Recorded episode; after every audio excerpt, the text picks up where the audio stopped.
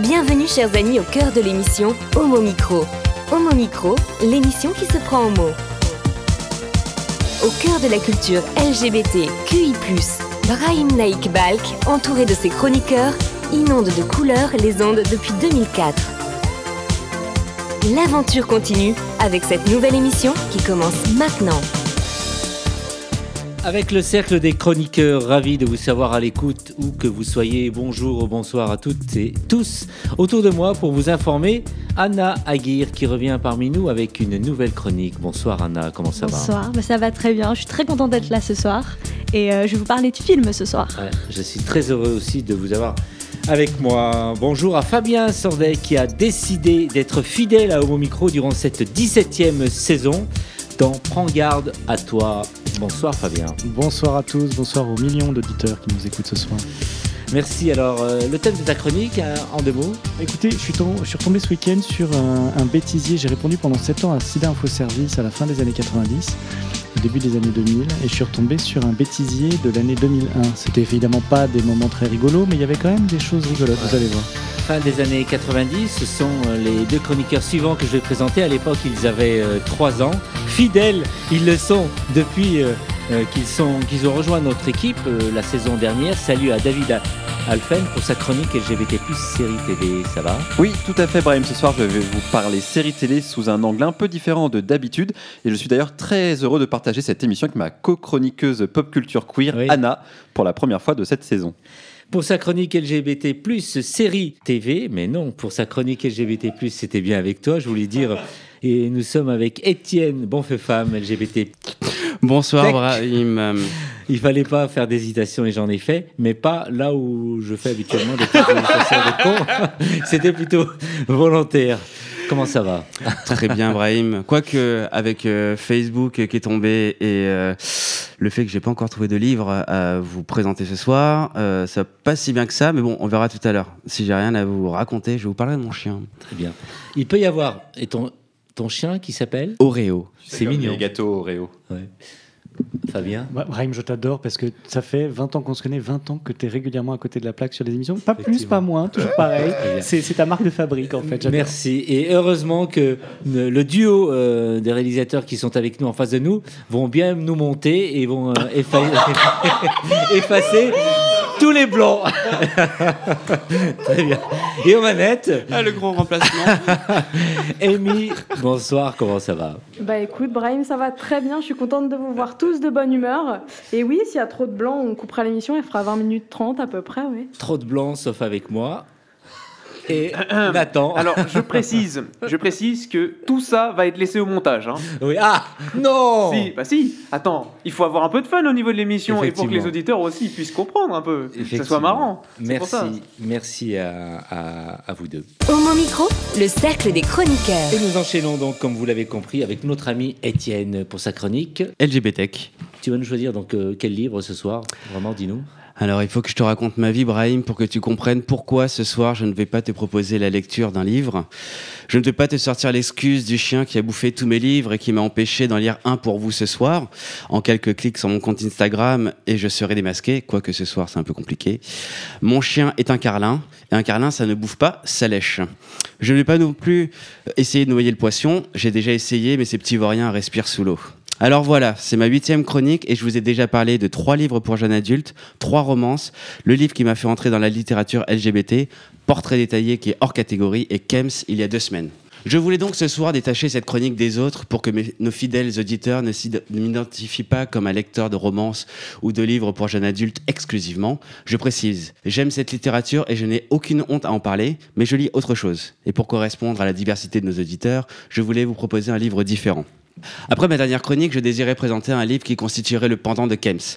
Même si le roman de Joan Zarka dispose de lumière ici ou là dans son obscurité, je voulais proposer une œuvre littéraire qui montre une image heureuse du sexe. Et je suis tombé en dépression. Ça n'existe pas. Bien sûr, il y a les livres pornographiques, mais non seulement ils ne m'intéressent pas, mais ils n'entrent pas non plus dans mon cahier des charges. Et je dis cela sans jugement de valeur pour ce genre qui plaît à de nombreux lecteurs et que je respecte évidemment. Mais les livres que je conseille doivent selon moi apporter un regard intéressant sur le monde ou le sujet qu'il aborde. Hormis la beauté d'un corps nu ou des scènes jouissives, je n'estime pas que la littérature pornographique puisse me correspondre. Bien sûr, chers auditeurs, si vous avez des contre-exemples, je suis prêt à les entendre. Quel livre ai-je donc envisagé de vous proposer ce soir? Il y a eu Un incident mineur de Léo Fourier. Ce roman est un, des, un de mes préférés. Outre qu'il m'a fait réaliser ce qu'était le style puis découvrir le mien, il décrit parfaitement la sexualité d'un gamin de 16 ans dans les années 2010. Il y a eu Un coup d'un soir de Mathieu Berman qui raconte son histoire avec Marin, ce garçon qu'il a rencontré sur Instagram et avec qui il aimerait coucher. Malheureusement, lui est en couple et ce garçon habite à l'autre bout de la France. Il y a eu Ici commence la nuit d'Alain Guiraudy, l'auteur de L'inconnu du lac, qui nous présente la dégringolade d'un homme guidé par sa libido. Il y a eu L'amant fantasmatique de Guy Bordin, qui nous plonge dans une histoire homo-érotique dans les années 80. Il y a eu Good Boy d'Antoine Charbonneau de Mers, prix du roman gay 2020, roman d'apprentissage d'un garçon de 19 ans qui découvre la sexualité homosexuelle dans une grande ville. Il y a eu Trix de Renaud Camus qui nous narre ses plans cul dans les années précédentes. Alors pourquoi tu, n'as pas choisi euh, tous ces livres que tu viens d'évoquer euh? Parce qu'ils n'ont rien de lumineux. Toutes ces histoires présentent le sexe de manière sombre. Viol, drogue, prostitution, meurtre, abus de position dominante, détournement de mineurs, adultère. Un vrai reportage de Bernard de la Villardière. Après Kems et le chemsex, je voulais donc aborder un sujet lumineux. Mais notre littérature gay est toujours compliquée. Je ne vous parle même pas des Nuits fauves de Cyril Collard, de Guillaume Dustan ou d'Hervé Guibert. Sida, sida, sida. Je suis en train de lire Journal sexuel d'un garçon d'aujourd'hui d'Arthur Dreyfus. Alors pourquoi ne pas parler de ce livre, me diras-tu? Pour deux raisons. Tout d'abord, je ne l'ai pas terminé. Après quatre mois, j'en suis à peine à la moitié, c'est-à-dire à la page 1300. il y a 5000... 2300 euh, pages, n'exagère pas quand même. Donc, pas assez pour pouvoir vous en parler. De ce que j'ai lu, est-il lumineux? Non. Ce garçon qui couche à droite et à gauche ne présente pas sa vie sexuelle comme lumineuse, mais comme une addiction dont il ne peut se départir, avec l'angoisse des MST, IST et IST, la culpabilité judéo-chrétienne, il est en couple, le détournement de mineurs qui flotte et le chemsex qui viendra plus tard. Alors je me suis retrouvé face à une interrogation, une angoisse, une inquiétude. Pourquoi le sexe gay est-il si sombre? Est-ce à cause de notre culture judéo-chrétienne? Le sexe serait sale par nature est-ce parce que nous avons honte de nos kings? Il faut faire l'amour dans son lit le mardi et le jeudi soir, c'est tout. Est-ce que parce que ces 40 dernières années sont marquées par le poids du sida et cette culpabilité imposée à la communauté gay d'avoir contaminé des millions de personnes? Est-ce parce qu'un auteur est toujours un artiste torturé et que même s'il existe vraiment des gens heureux, ceux-ci ne prennent pas la plume pour raconter leur vie belle et lente comme un long fleuve tranquille? Est-ce parce que notre histoire a été marquée par la violence dès son origine? Par exemple, le harcèlement que j'ai vécu par des garçons de mon âge quand j'étais en primaire qui grimpaient sur les WC à côté des miens pour me traumatiser à coups de chasse d'eau intempestive alors que j'étais assis sur le trône. Pourquoi? Parce que j'étais différent. Par exemple, les commentaires vifs des garçons populaires du collège concernant mon regard qui traîne dans les vestiaires et cette angoisse ensuite de lever les yeux trop haut au-dessus de leurs chevilles. Par exemple, l'adulte qui me vole ma virginité quand je dors ivre mort à 17 ans dans le lit d'une amie ou la procureure qui me fait croire que non, ce n'était pas un viol. Je suis gay, alors un homo qui se fait prendre par un autre homme, c'est plutôt logique, non Mon cas n'était pas une affaire suffisamment facile à gagner pour que la justice déjà encombrée accorde le temps et le sérieux pour la mener à son terme et permettre à un gamin de 17 ans de se construire sur de bonnes fondations. Affaire classée, je suis devenu écrivain. Par exemple, les traitements d'urgence post-exposition successifs qui a émaillé ma vingtaine avant l'arrivée de la PrEP. Oups, j'ai oublié. Oups, j'avais la flemme. Et 28 jours de cacheton et d'abstinence. Voilà, Brahim, j'ai cherché un livre lumineux qui parle des sexes, mais il n'existe pas. Tu vas me dire, promo numéro 1. Que j'en ai écrit un sur le sujet. Il se veut en effet lumineux, mais spoiler alerte, le titre est Tuer le bon gay. C'est encore sombre, même si le sexe que j'y présente se veut déculpabilisé et sans honte. Sans honte, vraiment? Je n'ai qu'une crainte, c'est qu'un jour ma mère m'appelle et me dise Étienne, j'ai lu ton livre et j'ai quelques questions pour toi. Hashtag vie de merde ou vie de gay. Voilà pourquoi ce soir, Brahim, je ne vais pas te proposer un livre, mais si le sujet t'intéresse, promo numéro 2, tu trouveras euh, la critique de tous les livres que j'ai cités sur mon site lgbtech.fr et puis des photos de mon chien sur son compte Instagram, Oreo Popochon. Passionnant vraiment cette chronique. Alors, euh, pour ma part, donc tu parlais de faire l'amour le, mardi et le jeudi. Moi, c'est le premier jeudi de chaque mois. D'accord. Non, non, non. Vivement jeudi alors. Vivement jeudi. Passionnante vraiment ta, chronique. Alors, qu'est-ce qui t'intéresse en ce moment Alors, euh, si tous les livres que tu as évoqués en début de chronique, tu penses que c'est vraiment tout sombre, la vie de gay, toute sombre tous les livres qui sont écrits autour de, sujet de l'homosexualité, être gay, euh, tout ce que tu as évoqué, tout est sombre pour toi Vraiment, t'es déçu vraiment par la, littérature gay, oui ou non? Non, sinon c'est plutôt lisse à mon goût, c'est de la romance qui aborde euh, très légèrement la question de la sexualité. Et là, c'était vraiment, je voulais prendre l'angle de la sexualité, qu'est-ce qu'on raconte sur le sexe homosexuel. Et il y a toujours, toujours, toujours un aspect sombre. Ça t'a fait réagir, je, je te voyais attentif. Euh, non, je trouvais que c'était intéressant, mais il n'y a, a, pas de comédie. Moi, je lis pas. Hein. On sait, c'était le désespoir d'Éric Garnier. Je lis pas. Donc, euh, j'ai pas de référence à donner. Mais dans les films, il y a des films dramatiques, mais il y a aussi des comédies. Il n'y a pas l'équivalent en livre de, de livres gays, sympas, rigolos, où il y a du sexe comme partout, mais pas sous un angle noir. Je suis surpris de ça.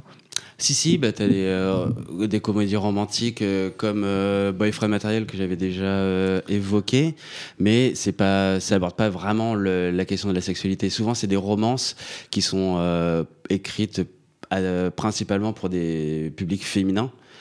Et dans ces cas-là, en fait, le sexe est juste abordé, c'est un petit bisou par-ci par-là et c'est tout quoi. Je parlais pas de romance, hein, je parlais de comédie. Je, parlais de livres un peu euh, drôles et sur la vie de tous les jours où il y a du sexe, mais pas forcément empreint d'une noirceur, d'une noirceur particulière. Bah, il y a toujours la noirceur quelque part, quoi.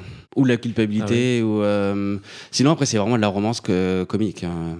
C'est vrai que tu parlais des films et euh, sur les films voilà, qui parlent de, sexe et qui parlent d'homosexualité, c'est vrai que c'est très souvent très sombre et euh, c'est très très rare d'avoir une histoire bah, comédie, comme tu disais. Même aujourd'hui. Jones, tu vois, au départ c'était un bouquin ça. Oui, mais, il doit bien avoir des équivalents gays, non? Je suis pas sûre. C'est vrai, c'est intéressant. Oui, oui, il y en a eu, mais c'est la, c'est la romance toujours. Euh, et euh, même si et Bridget Jones, c'est pas vraiment connu pour le pas la pour le sexe. non plus. Bridget Jones, c'est pas la bibliothèque rose non plus. C'est, la vie de tous les jours. Oh, je sais pas, romance, j'y vois quelque chose de péjoratif, mais c'est peut-être moi. Hein. J'y vois quelque chose de très bibliothèque rose, très édulcoré. Non, non, tu as, euh, des romances euh, où il y a des scènes de sexe, évidemment, mais le sexe, c'est pas le cœur du sujet. Tu vois, comme Chemsex, où tu, enfin, Chems de Joan Zarka, où tu rentres vraiment dedans et on va raconter une sexualité différente de l'hétéronormé. Et, euh, là, c'est toujours sombre. Ou même si c'est pas sombre, tu as toujours une part de culpabilité. Je ne devrais pas faire ça. Qu'est-ce qu'on qu'est-ce qu'on dirait si on me voyait ou, Voilà. David? Non, mais effectivement, euh, je rejoins Étienne dans le sens où, dans toute la fiction LGBT, le cinéma, les séries, la littérature dont on parle beaucoup depuis euh, quelques saisons, il y a effectivement une vraie récurrence de sujets misérabilistes. Euh, le coming out, c'est compliqué, l'homophobie, le suicide, et encore plus quand on aborde le sexe. On aborde souvent le sexe sous un angle de culpabilité, c'est compliqué, malheureusement d'abus sexuels, parce que c'est aussi une réalité. Mais effectivement, un sexe célébré, plus festif, plus joyeux, plus dans la comédie, comme, comme tu viens de le dire également, c'est quelque chose d'assez rare et que même au cinéma, il y a des films tout bêtes, hein, comme des American Pie, que toute une génération dans les mm. années 90 ont vu, la première relation sexuelle, c'est la pression, le, tous les gags qui vont autour. C'est assez rare, justement, ils ont dû faire une parodie gay d'American Pie, la parodie d'un film qui était déjà une comédie qui s'appelle Another Gay, mm-hmm. Another Gay Movie, pour aller là-dedans, mais il a fallu être vraiment déconstruire un film, et surtout on récupère le scénario d'American Pie pour avoir notre version à nous. Mais créer nous-mêmes une comédie, ou alors ça va être dans le cinéma des choses très très indépendantes. Et je pense que la littérature, c'est pareil. On va peut-être trouver des choses en festival écrites, mais effectivement, souvent, des œuvres écrites par des femmes pour un public féminin, même si c'est des hommes entre eux. On retrouve un peu finalement le fantasme de, des hommes qui aiment bien voir, euh, le météro qui aime bien voir deux femmes ensemble, et bah finalement il y a un public féminin qui aime aussi voir euh, deux hommes ensemble, et qui eux vont écrire des choses un petit peu plus légères, mais reste quelque chose de niche. Nathan, un commentaire Est-ce que tu trouves que tout est sombre? Oui, enfin tout est sombre, mais j'avais aussi une question pour euh, toi, Étienne. Tu mentionnais euh, du coup un livre qui était devenu le livre, il a eu prix de livre gay 2020. Oui. Et est-ce que du coup il y a, quand est-ce que ça se déroule du coup les cérémonies par rapport à ces livres? Ben, la prochaine, c'est le 12 novembre au centre LGBT de Paris à 19h. Ok. Donc du coup, on va suivre ça. Enfin, tu pourrais peut-être aussi nous faire peut-être un débrief de des différents livres. Ouais. Ok, très bien. Je suis sûr qu'un jour tu finiras par écrire un, livre que tu attends, hein Ah bah tout à fait. C'est en préparation, hein Pas encore. Pas encore. D'accord. Très bien. Et un deuxième livre. Enfin, le prochain, ce sera certainement ça. Et quelque chose autour de l'Église. Tu as, tu as fait ta communion? Euh, Oui. Tu as communié? Tout à fait. Donc tu as des choses à dire par rapport au prêtre? Non. Il faut répondre maintenant. Il y a des choses à nous dire ce soir Non. Il y a nous. Lundi prochain, certainement. Merci. Vous écoutez Homo Micro, une émission de et avec Brahim Naik Balk. On enchaîne avec la musique, Nathan oui, effectivement. Et pour euh, cette musique, je me disais, étant donné que la chronique fait appel notamment à un sentiment du côté sombre ou plutôt quelque chose d'un peu triste, je me disais, il faut prendre quand même euh, une chanson qui montre, on va dire, le désespoir et un appel à un changement. Et donc, bon, l'artiste n'est pas censé faire ça de base. C'est plutôt un groupe de métal de base, cet artiste. C'est Gojira d'ailleurs, un de nos seuls artistes métal en France. Euh, qui sont très connus à l'étranger. Et euh, du coup, il y avait une chanson sur leur dernier album qui était justement, euh, qui correspondait un peu à ce désespoir-là et que je voulais passer ce soir, qui s'appelle The Chant. Et voici en tout cas cette magnifique chanson que je vais vous passer.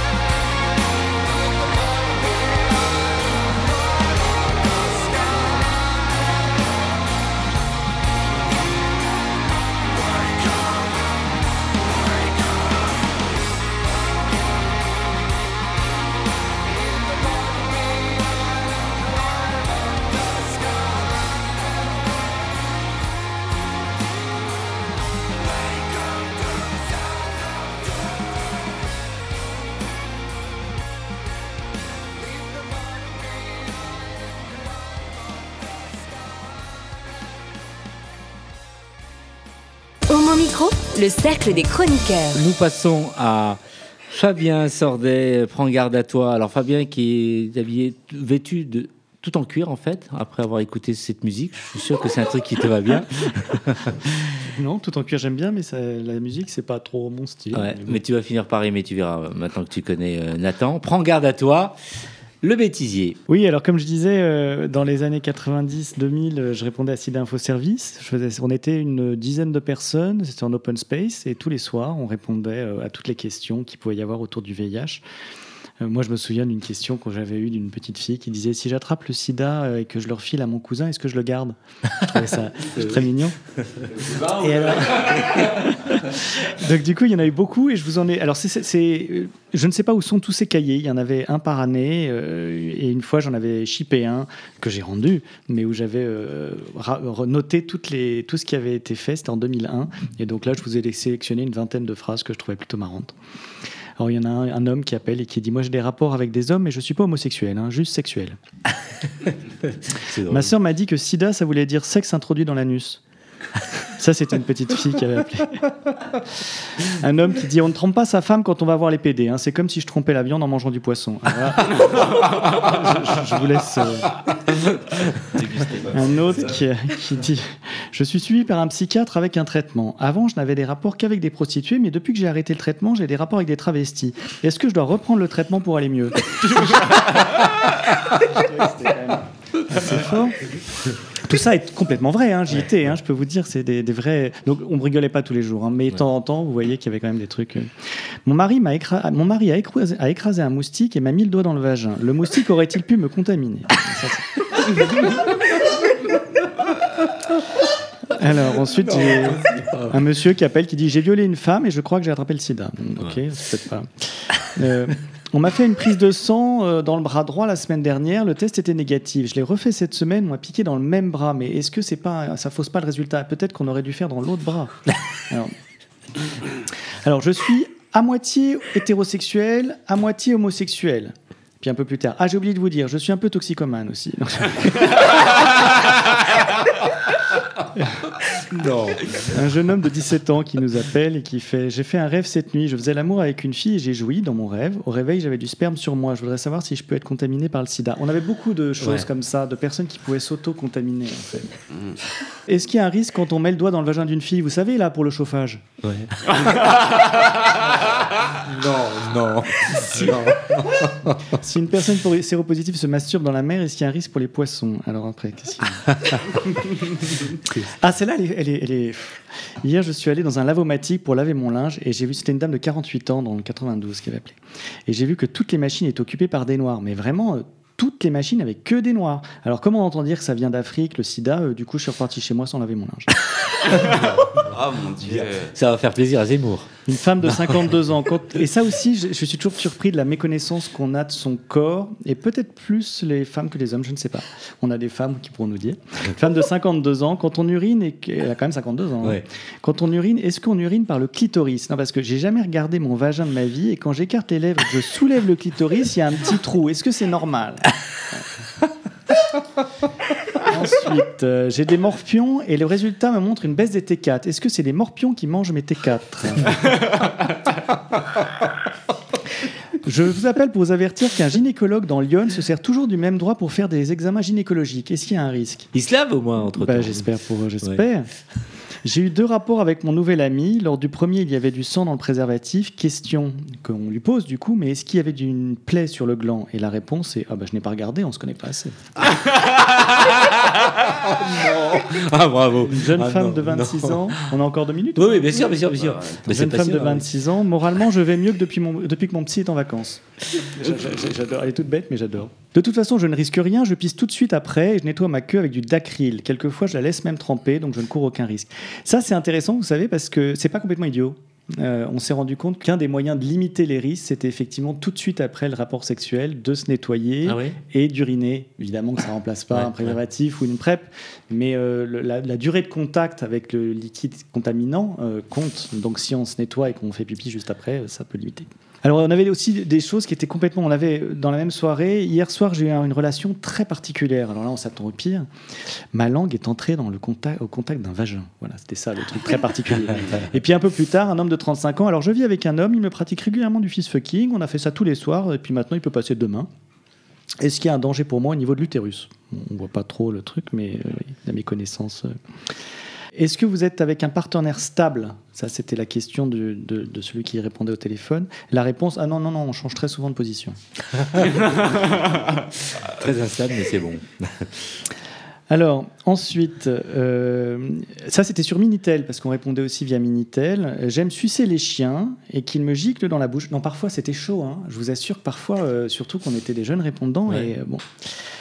Si la bête a baisé avec un jeune homme et que le jeune homme est séropositif, quel est le risque de transmission quand on suce et qu'on boit le sperme de l'animal ah après? Je vous prie de m'excuser de l'aspect dégueu de cette question, mais j'ai précisément ce problème. Soyons tolérants, merci. Et là, c'est le message. là, c'est un message de Étienne Bonpé-Femme. Pauvre petit Carlin. Non. Oh.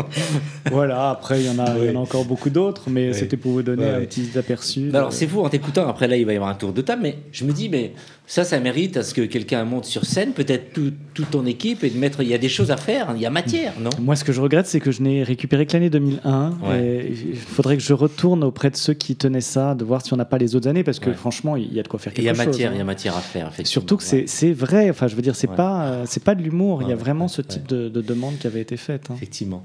Il y a du vrai dans tout ça. Qu'est-ce que vous auriez pu dire vous euh, par téléphone à Sida Info Service euh, Ça vous a fait rire d'ailleurs là, vous, Étienne? Ah oui, il y avait des choses marrantes, euh, d'autres un peu moins. Euh, le chien, par exemple. Euh, ah, vous aurez compris pourquoi. ah, c'est Oreo, là, tout de suite, tu t'es figuré le truc. J'ai une projection, non, touche ah pas mon chien. Mon mari, oui, mais pas mon chien. non, mais c'était compliqué parce que, ceci dit, tu reprends cette, cette phrase-là et c'était vraiment un des trucs qui étaient les plus difficiles. C'était d'entendre mm. des choses qui étaient la vraie vie de gens et, et, pour lesquelles il y avait des vraies questions par rapport au VIH qui étaient à nos yeux, on va dire peut-être glauquissime, mais on n'est pas là pour juger. C'est ce que dit d'ailleurs ce monsieur à la fin du message. Et donc de garder notre sang-froid, et puis aussi de faire la part parce qu'il ne faut pas se leurrer, il y avait les deux, entre celui qui avait une vraie question, aussi glauque soit-elle, entre guillemets, c'était une vraie question, et celui qui avait un espèce de plaisir un peu pervers à raconter des choses sordides et à voir comment on réagissait à l'autre bout du fil. Il y avait un peu les deux. Et parfois, on avait tendance à. On pouvait se tromper. Et on prenait les choses au sérieux, alors qu'en fait, le mec se foutait de notre gueule et il espérait, il espérait nous choquer. En tout cas, retrouve euh, d'autres, euh, tout ce que tu viens de développer là, retrouve et pense à faire un, soit monter sur scène ou carrément en faire un livre, il y a de quoi se marrer. Moi je connais Ah bah on va en faire, en faire un truc rigolo. Tu vois là, tu veux ah, du bah sexe rigolo. On va, le faire ce bouquin. avec les chiens. Il y a matière, hein, vraiment. C'était sympa, pardon. Cela dit, pour répondre à ta question, oui, euh, j'aurais pu appeler si j'avais connu mais j'étais jeune euh, et un peu au fin fond de la province où on, moi j'avais pas entendu parler de ce, canal-là. Deux choses. Une première où euh, quand j'étais vierge avec euh, mon premier petit copain, où lui aussi était vierge et on était absolument paniqué à l'idée de, de, faire l'amour pour la première fois. Mais aujourd'hui je me dis que la capote la première fois ça aurait peut-être pas grand-chose, mais on était ah, même à sucer capote, tu vois, totalement paniqué.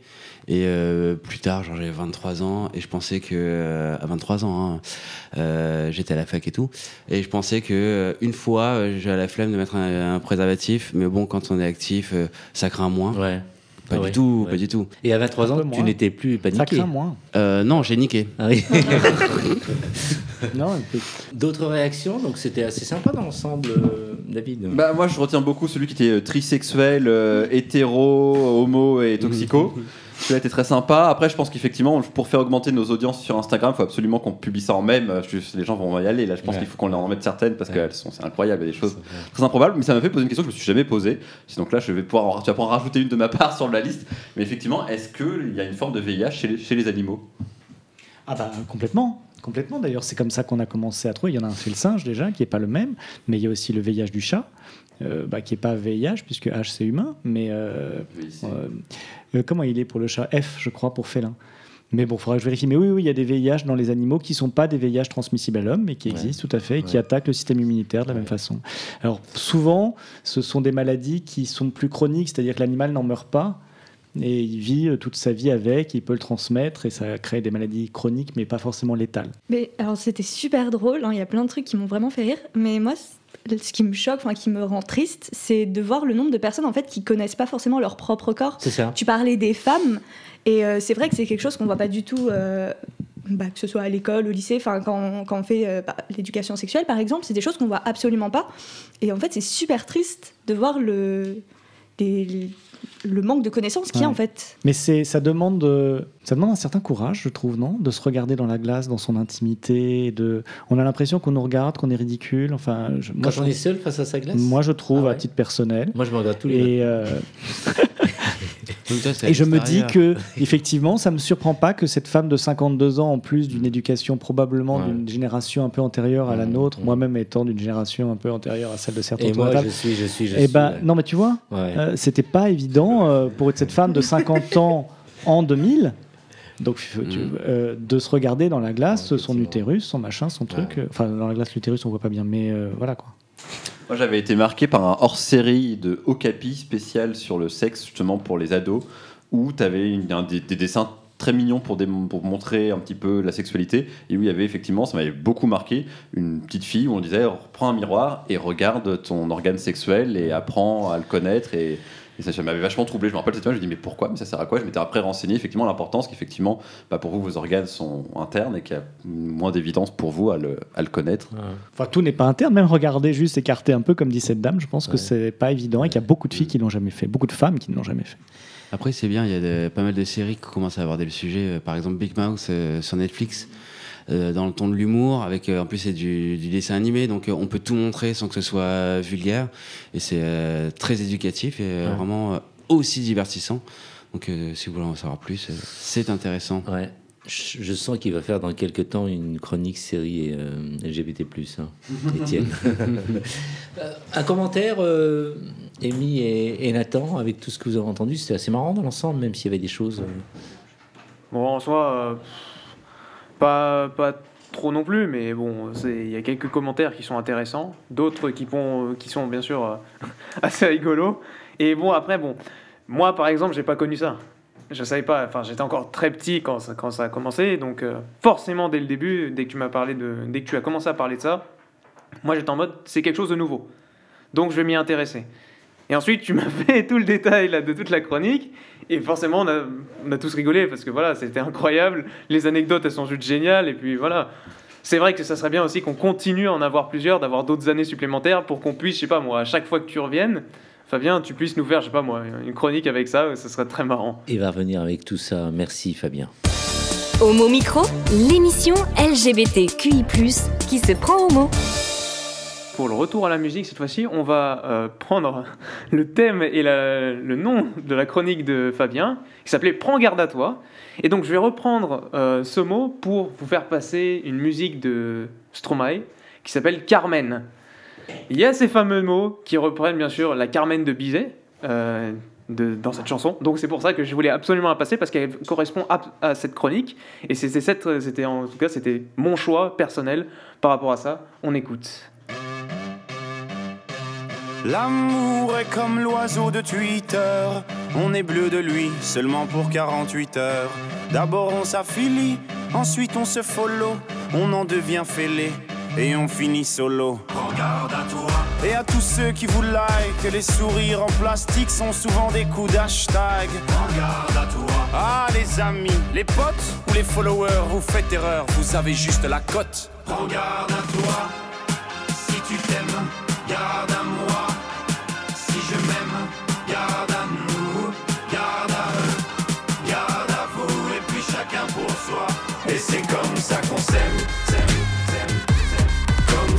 Somme. Et c'est comme ça qu'on s'aime. Comme ça qu'on somme. Et c'est comme ça qu'on s'aime, s'aime, s'aime, s'aime. Comme ça qu'on somme, somme, somme. Et c'est comme ça qu'on s'aime, s'aime, s'aime, s'aime. Comme ça qu'on somme, somme, somme, somme, somme, somme. L'amour est enfant de la consommation. Il voudra toujours, toujours, toujours plus de choix. Voulez, voulez-vous des sentiments tombés du camion? L'offre et la demande pour unique et seule loi. Regarde à toi. Mais j'en connais déjà les dangers. Moi j'ai gardé mon ticket. S'il le faut, je vais les changer, moi. Regarde à toi. Et s'il le faut, j'irai me venger, moi. Cet oiseau de malheur, je le mets en cage, je le fais chanter, moi. Regarde à toi. Si tu t'aimes,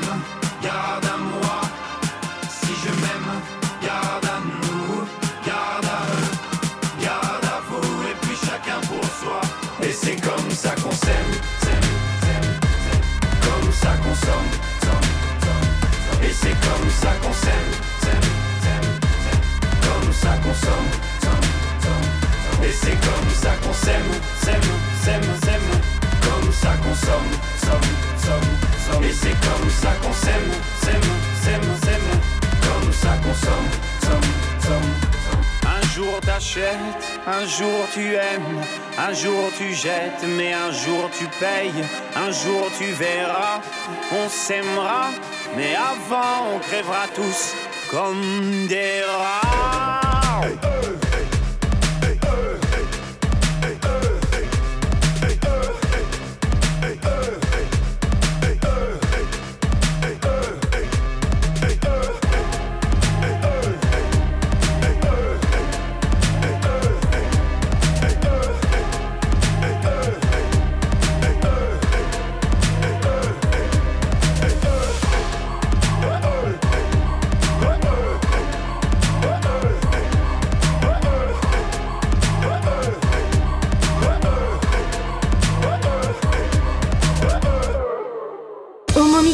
Le cercle des chroniqueurs. Aujourd'hui, tu as envie de lancer une nouvelle chronique. C'est ça. Alors d'habitude, je vous parle de séries, de jeux vidéo ou d'animés. Ben, je me suis rendu compte que ça manquait de films. Du coup, j'ai décidé de vous faire une petite chronique spéciale dédiée à ça. En gros, je vais vous présenter un film et tenter d'en faire une petite analyse, peut-être une fois par mois. Je sais pas, je suis pas encore sûre au niveau du rythme. hein. Mais le but, ce sera de vous faire découvrir un film qui m'a marqué et pourquoi il m'a marqué. Donc, vous assistez euh, aujourd'hui à la naissance de la chronique La Filmodana. Voilà, c'est une première pour vous. Et euh, pour commencer, je vais vous parler d'un de mes films préférés, Furio, aussi euh, connu sous le nom de Merry Christmas, Mr. Lawrence, pour le titre original. C'est un film dramatique réalisé par Nagisa Oshima, sorti en 1983. Dans la distribution, on peut retrouver David Bowie, Tom Conti, Takeshi Kitano ou, alors, pardon, Ryushi Sakamoto, qui est aussi l'auteur de la BO. Donc le film nous raconte l'histoire du major Jacques Cellier, du capitaine Yonoi et de l'étrange relation qui naît entre les deux, le tout dans un climat de guerre et de choc culturel entre deux communautés. En effet, le capitaine Yonoi dirige d'une main de fer un camp de prisonniers durant la Seconde Guerre mondiale en 1942.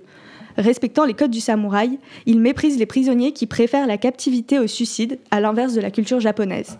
La tension entre les deux, communautés s'accentue avec l'arrivée d'un nouveau prisonnier britannique, Jacques Cellier. Il refuse de se soumettre et se moque continuellement de Yonoi. S'engage alors une guerre psychologique entre les deux pour savoir qui va avoir l'ascendant. Le comportement rebelle de Cellier entraîne un sentiment d'admiration de la part de Yonoi, et cette relation ambiguë qui voit le jour est au cœur du récit. Alors c'est vrai qu'il est possible d'interpréter cette fixation intense qu'a Yonoi pour Cellier. Certains pourront dire que c'est seulement un sentiment d'admiration, d'autres diront que Yonoi se reconnaît en Cellier car les deux hommes luttent intérieurement contre un épisode honteux de leur passé. Oui, il n'est pas dit clairement que ce capitaine japonais éprouve des sentiments pour les hommes, mais l'histoire est écrite de telle sorte qu'il y a des indices du début à la fin. Alors ne vous inquiétez pas, je vais essayer de pas trop vous spoiler.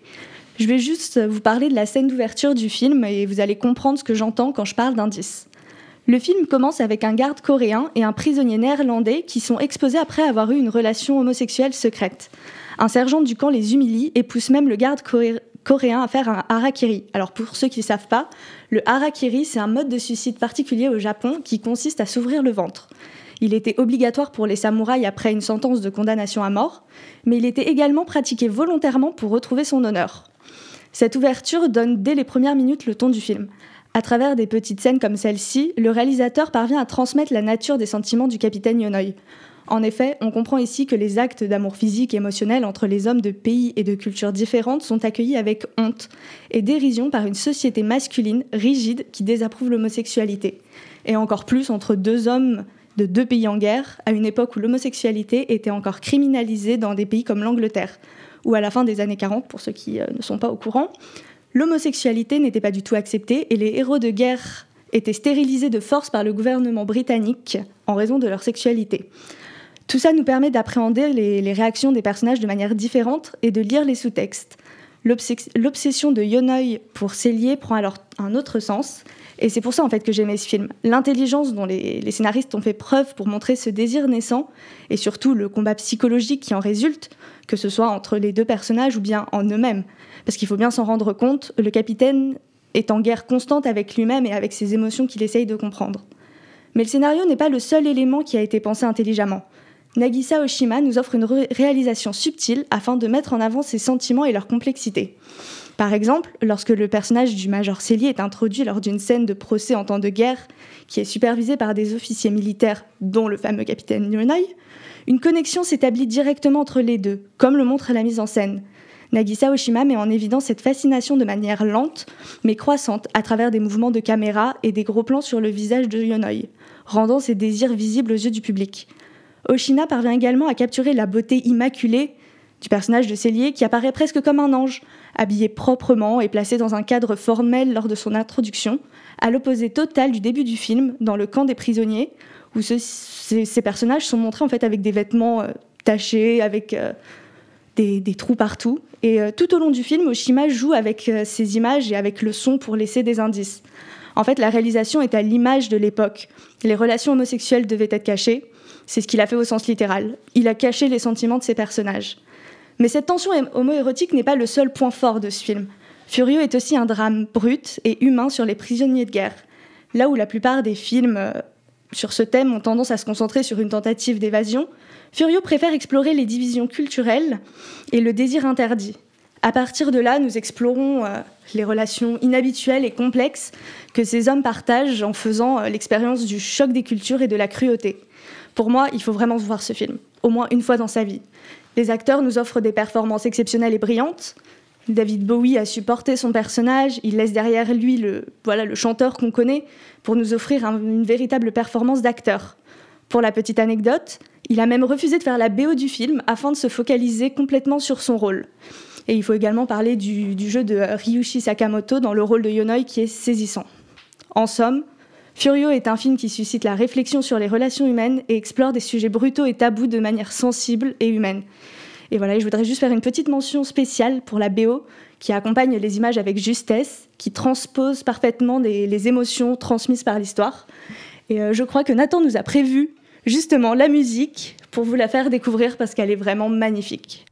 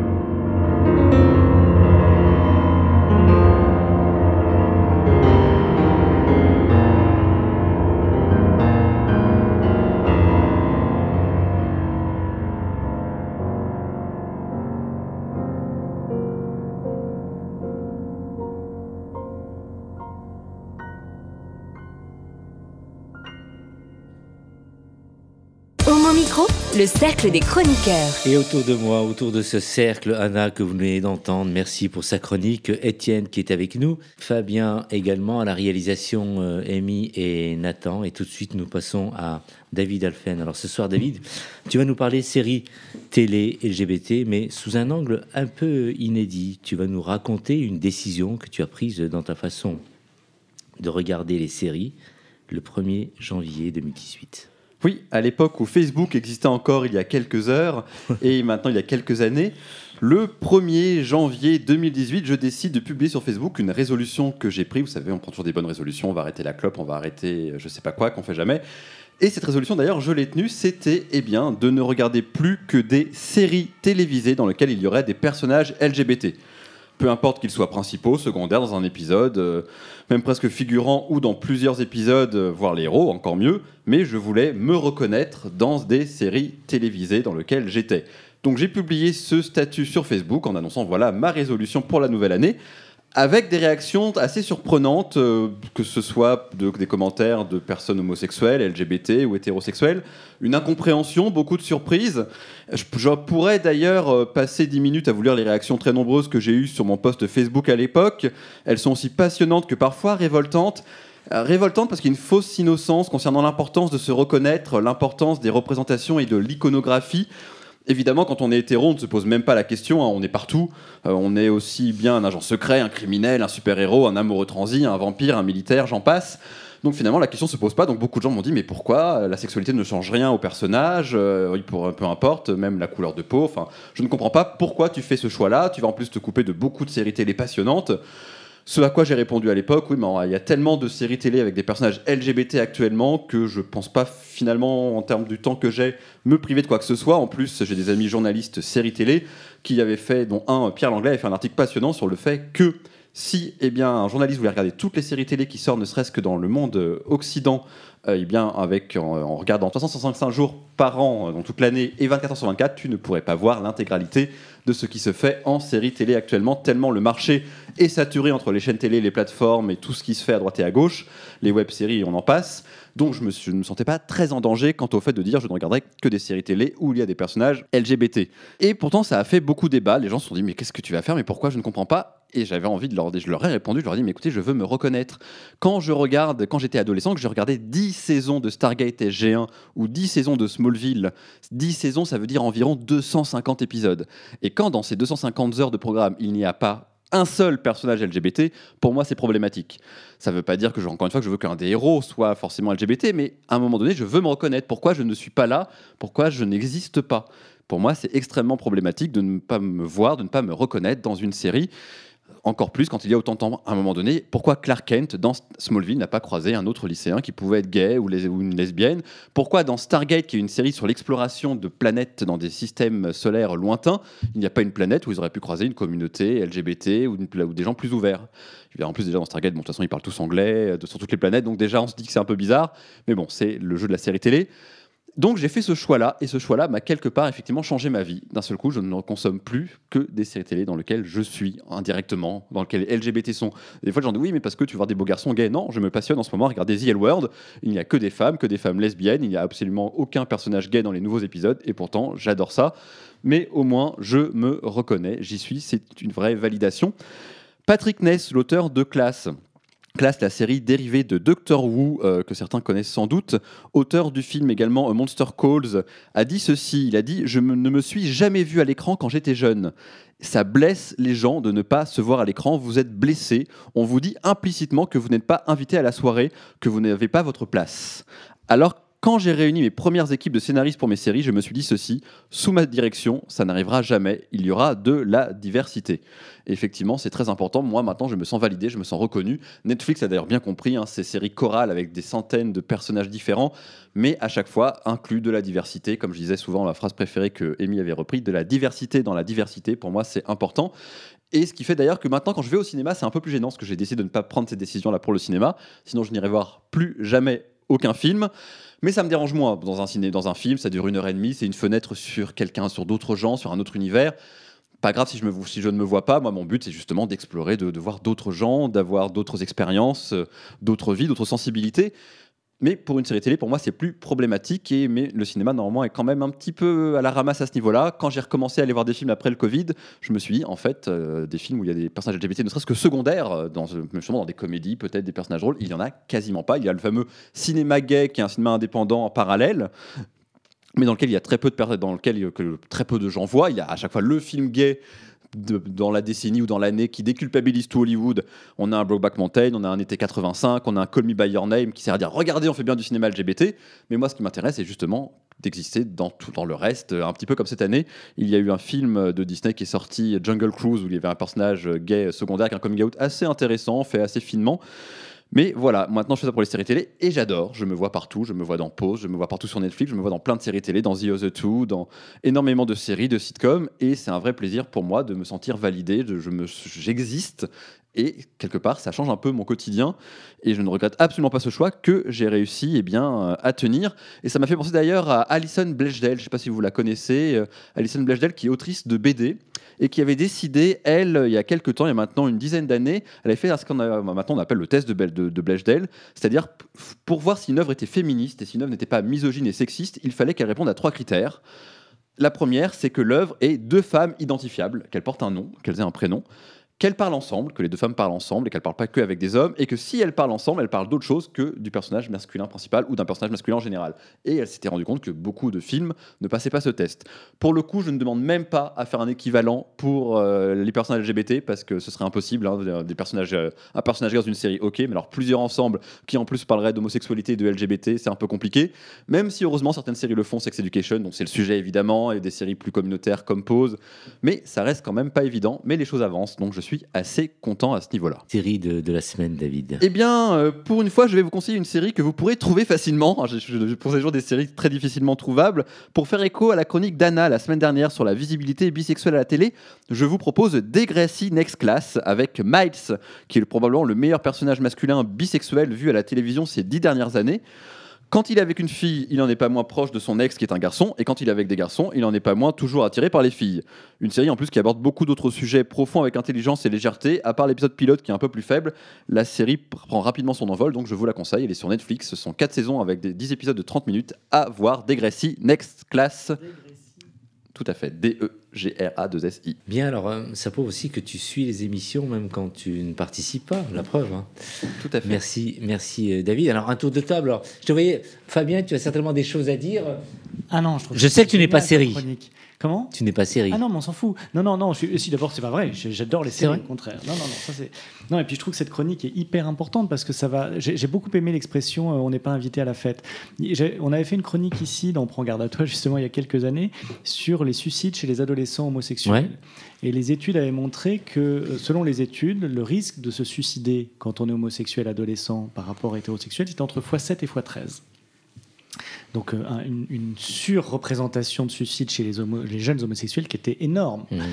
Et les psychiatres avaient essayé d'analyser le, pourquoi, en fait, le, principal moteur qui pousse ces jeunes à se suicider, et c'était le fait de ne pas être invité à la fête. C'était le fait de ne se retrouver dans aucune représentation cours, autour d'eux, dans la littérature, même quand on parle de Verlaine et de Rimbaud, on n'évoque rien, ou de très très loin.